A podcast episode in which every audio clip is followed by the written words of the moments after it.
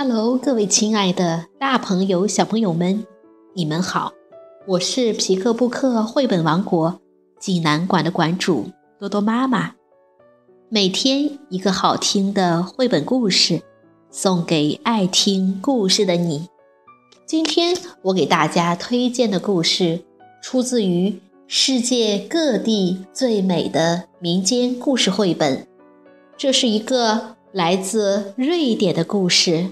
名字叫做《小矮人和巨人》。小朋友们，你们准备好了吗？下面就跟着多多妈妈一起走进皮克布克绘本王国吧。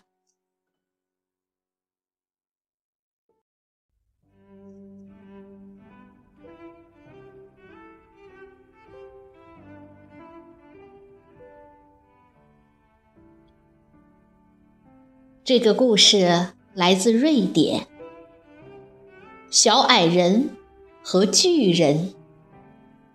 瑞典，特勒达尔斯特伦文，荷兰格尔达穆勒图，未来出版社出版。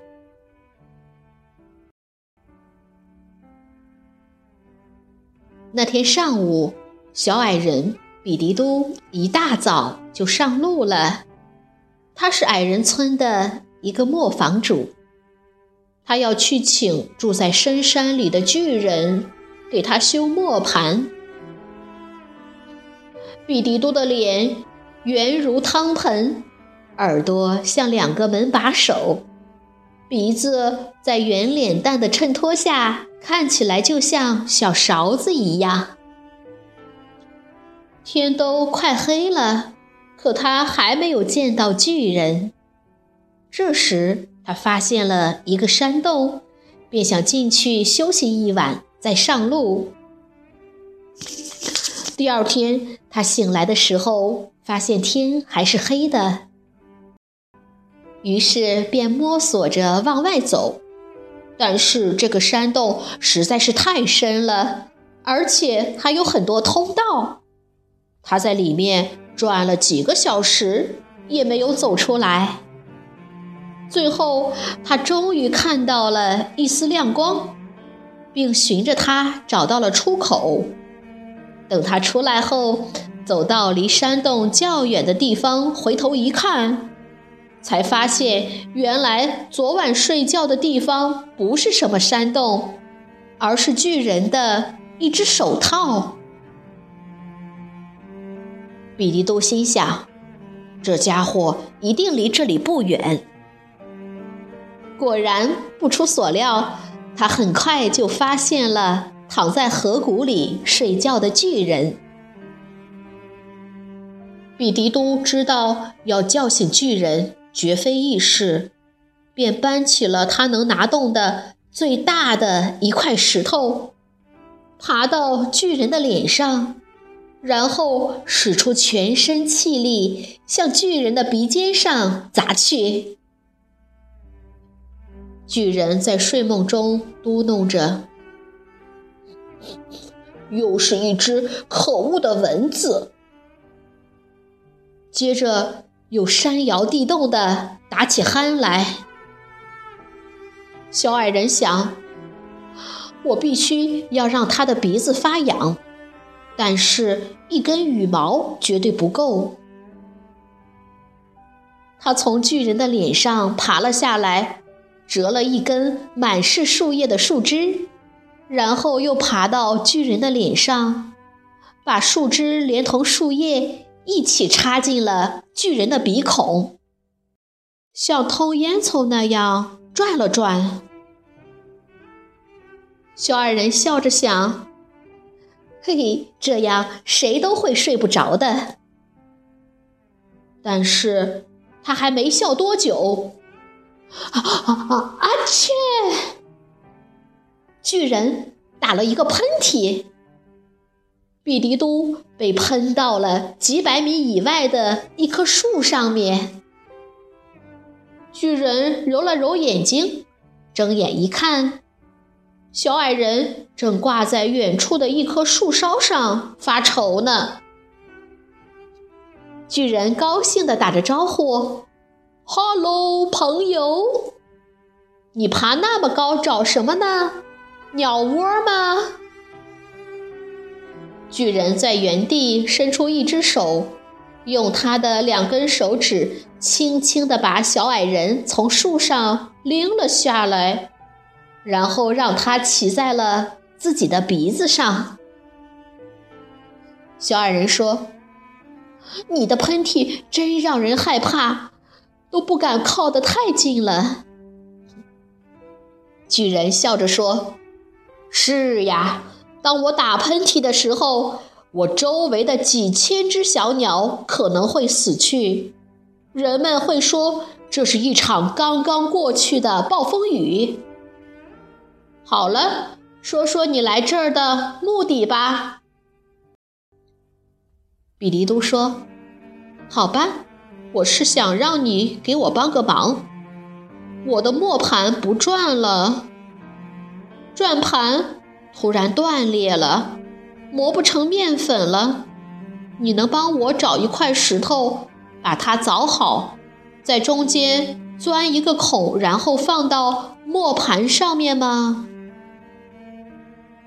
巨人说：“好的，但是我发现我经常被你们小矮人打扰，全是为了磨牌的事情。我们从前的日子。”过得很安逸，这里有好多好多的巨，而小矮人的数量却相当少。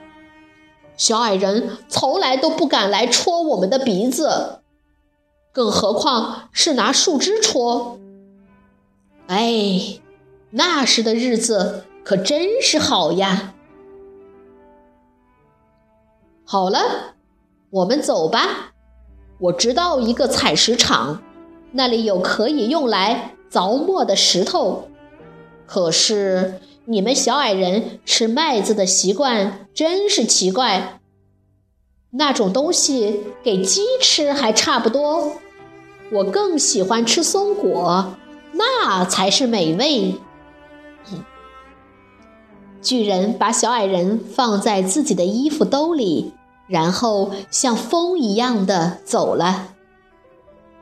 到了采石场，巨人把小矮人从衣兜里拿出来，然后拿起一块大石头，用刀子把它削成圆形，又在石头中间钻了一个小窟窿，然后他伸出大拇指，把转盘顶在大拇指上面，用右手使劲地转起来。他转得很快。转盘都冒出了火花，不到一分钟，大拇指就从转盘中间穿了过去。大功告成，巨人骄傲地说。小矮人生气地说：“大笨蛋，你没有看见这个孔足足大了三倍吗？我的墨吉子在它里面转。”等于在锅里转吗？巨人羞愧地说：“你说的有道理，我倒没有想到这一点。我应该让它在我的小指上转。我再做一个。”他又拿起了一块大石头，重复了刚才的步骤。新转盘做好了，小矮人很满意。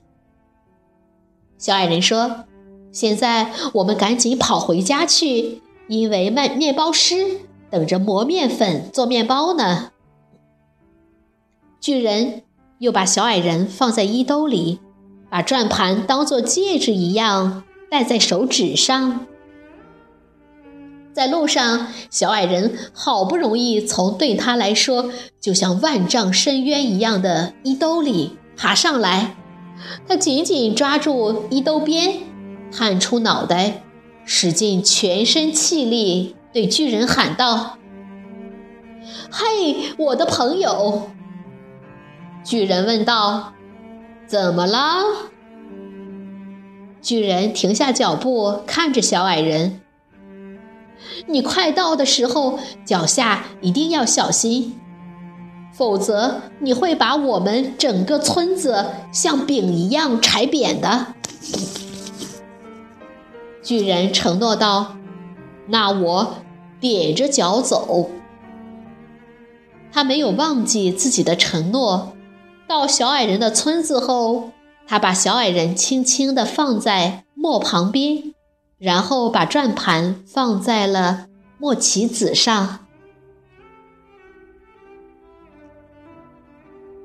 比迪都过去把阀门打开，水流了下来，水车转了起来，石磨也轰隆隆地转了起来。比迪都兴高采烈地说：“转盘做得很圆，多谢了，我的朋友。作为报答，我有什么可以为你效劳的吗？”巨人回答：“你倒是可以做一件事，我从来都没有吃过面包，我很想尝一尝，就这一次。不过你得给我来一个大点儿的。”比迪都说：“好的，你稍等一会儿。”为了不压倒周围的房子，巨人小心翼翼地蹲在大广场上，但是他还是感觉到有一点挤。比利都赶紧跑到面包师的家里，把要给巨人做一块面包的消息告诉了他。面包师捋了捋他那长长的胡须，思考着：“我看要在我这个面包作坊里给巨人做面包，恐怕不行。”嗯，有了。面包师说：“在离村子不远的地方有一块岩石，岩石上有个大坑，这个坑又光又圆。”不是很深，先辈们认为这个坑是巨人的锅，因为他们相信巨人挖这个坑是为了熬汤喝。我们可以把它加热，然后在那里做面包。不过这得要全村人的帮忙才行。于是比迪都和面包师叫上了全村的父老乡亲。大家先用独轮车把木炭往那里运，但这还不够，还需要烧七十二捆冷杉才行。然后他们用平板车把石磨和面包作坊里所有的面粉都运过来。为了让面包有味道，面包师往石坑里加了两袋粗盐，又放了三袋发酵粉。现在需要铲子。接着，小矮人们又拿来了一百把铲子。面包师说：“现在大家分成两拨，一拨人排成一队，拿水桶从河里往这边递水；另一拨人就在这里和面。”小矮人们卷起衣袖，开心的。和着面团，他们和这个面团特别大，就像小山丘一样，大的谁都没有见过。当巨人锅里的水烧开后，面包师和小伙子们先把木炭取掉，然后再用铲子把面团放进了锅里。面包师吩咐道。我们需要一个盖子，把对面谷仓的屋顶拿过来。几小时后，面包师让比迪都把巨人叫过来。巨人很高兴，不用再呆头呆脑的蹲在那里了，腿都麻了。他用手指轻轻地把屋顶推开，看了看。他抱怨道。面包一点都不大，不过它看起来还不错。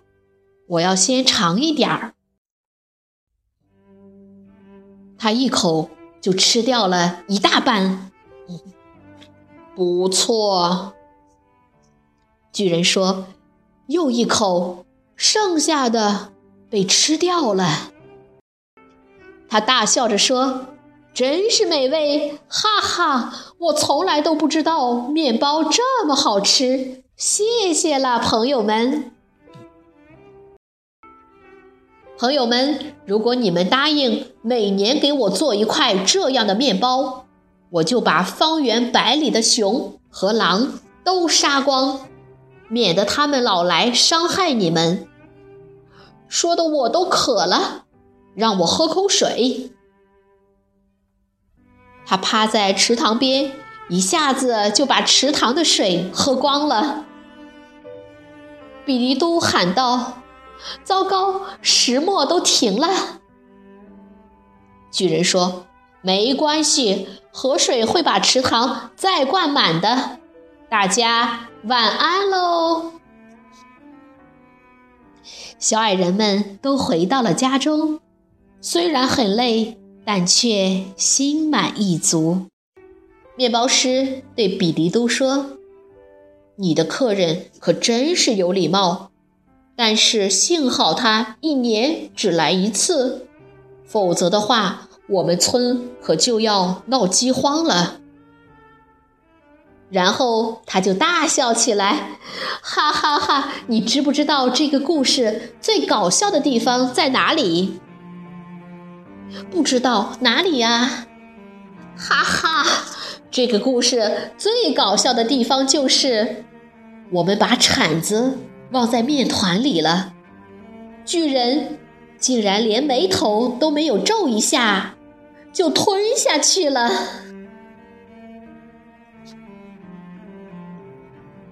小朋友们，这个故事好听吗？如果你想看故事的图画书版，欢迎到皮克布克绘本王国济南馆来借阅，同时还有其他四千余册绘本等着小朋友。好了，今天的故事就到这儿了，我们明天再见。